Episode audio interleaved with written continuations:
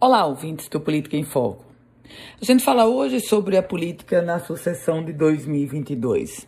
Naturalmente, o fechamento da aliança de Carlos Eduardo Alves, que vai ser candidato a senador, com a atual governadora do estado, Fátima Bezerra, que vai disputar a reeleição.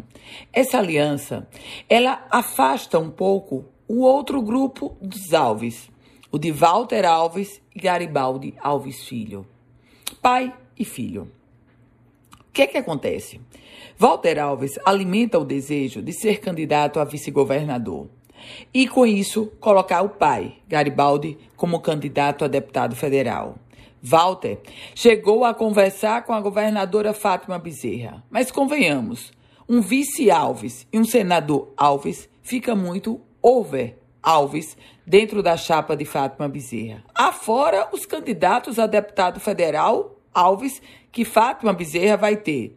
Se ela fizer aliança com Walter Alves, teria Garibaldi Alves Filho, o outro MDBista Henrique Alves e ainda a predileta de Fátima Bezerra, Samanda Alves.